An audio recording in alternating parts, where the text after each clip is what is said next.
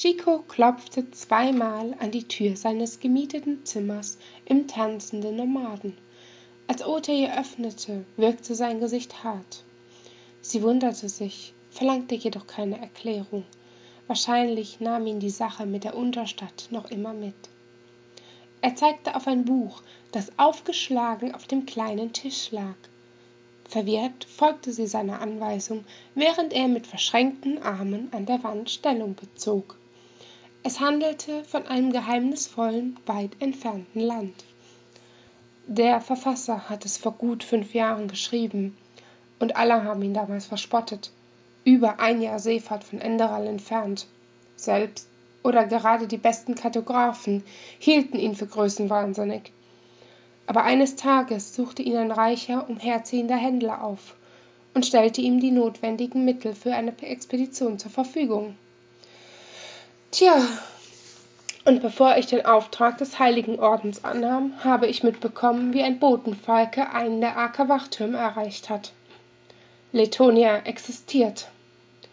Kurz darauf wurden drei Schiffe beordert, die dem Kaufmann nachsegeln sollen, beschrieb er und suchte ihren Blick. Als ich dir von meinem Vorhaben bezüglich Kile erzählt habe, habe ich gekniffen. Diesmal will ich dich fragen. Chico, würdest du mit mir an Bord gehen? Sie brauchte einige Augenblicke, bevor ihr Verstand begriff, was er da gerade gesagt hatte. Ihre Augen weiteten sich. Ich weiß, was für ein Idiot ich war und was ich auf dem Luftschiff zu dir gesagt habe. Ich hatte trotz allem, was ich für dich fühle, Angst. Doch dieser kurze Moment in der Sternenstadt, in dem ich dich für tot hielt, hat mir gezeigt, wofür ich mich noch viel mehr fürchte, dich zu verlieren. Chico, ich will mit dir zusammen sein, für immer, gestand er aufrichtig. Ein leises Lachen entwich ihrer Kehle. Und du behauptest, du wärst nicht romantisch. Für dich bin ich es, entgegnete er mit seinem typisch verschmitzten Grinsen, das jedoch schnell ernst wurde. Du weißt, das wird dann vermutlich unser letzter Kampf gegen die Hohen. Entweder wir gewinnen oder ganz Winn ist verloren. Deshalb würde ich gerne die verbliebene Zeit hier mit dir allein verbringen. Seine Lippen fuhren über ihre Stirn, ihre Wangen und bahnten sich schließlich den Weg zu ihrem Mund. Er küsste sie mit einer Hingabe wie nie zuvor. Ihre Hände streichelten über seine starken Arme, während er sie langsam nach hinten Richtung Schlafstätte dirigierte. Freudig ließ sie sich darauf fallen und zog ihn mit sich. Bevor seine Fingerspitzen unter den Saum ihrer Kleidung glitten, sah Ota ihr fest in die Augen. Eine stumme Frage stand darin. Sie nickte. Die zärtlichen Gesten schickten kleine Stromschläge in ihren Körper, hinterließen eine Spur aus Flammen auf ihrer Haut. Selbst wenn ein anderer ihr auf diese Weise jemals nahe gekommen wäre, hätte er niemals dasselbe in ihr ausgelöst.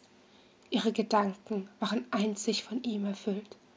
Alles, was sie durchlebt hatten und noch vor ihnen stand, wirkte bedeutungslos im Gegensatz zu diesen tiefen Gefühlen, welche sie einander entgegenbrachten. Als er ihre Brustbinde streifte, hielt Ota erneut inne. Er genoss es, die Erkundung in die Länge zu ziehen. Zum ersten Mal verzehrte er sich nicht einfach nach dem Körper einer Frau. Doch der Silberhaarige hatte die Begierde in Chico geweckt, und um ihn zu ermutigen, fortzufahren, löste sie die Schnürung ihres Gewandes, schob den Stoff von ihren Schultern. Das Blut sammelte sich noch mehr unterhalb seiner Körpermitte, aber noch hielt er sich zurück, zügelte sein Verlangen. Dies sollte keine der hemmungslosen Nächte sein, die Ota sonst mit seinen kurzzeitigen Liebschaften erlebte. Schließlich war Chico diejenige, die sein Herz nicht nur ergriffen, sondern vielmehr geöffnet hatte. Bettgeschichten waren zuvor nie eine große Sache für ihn gewesen. Er hatte sich nicht einmal sonderlich anstrengen müssen, um das andere Geschlecht für sich zu gewinnen. Bei ihr war das anders. Alles war anders. Und so widmete er sich ausgiebig der Steigerung ihrer Lust, ehe er die letzte Barriere zwischen ihnen überwand.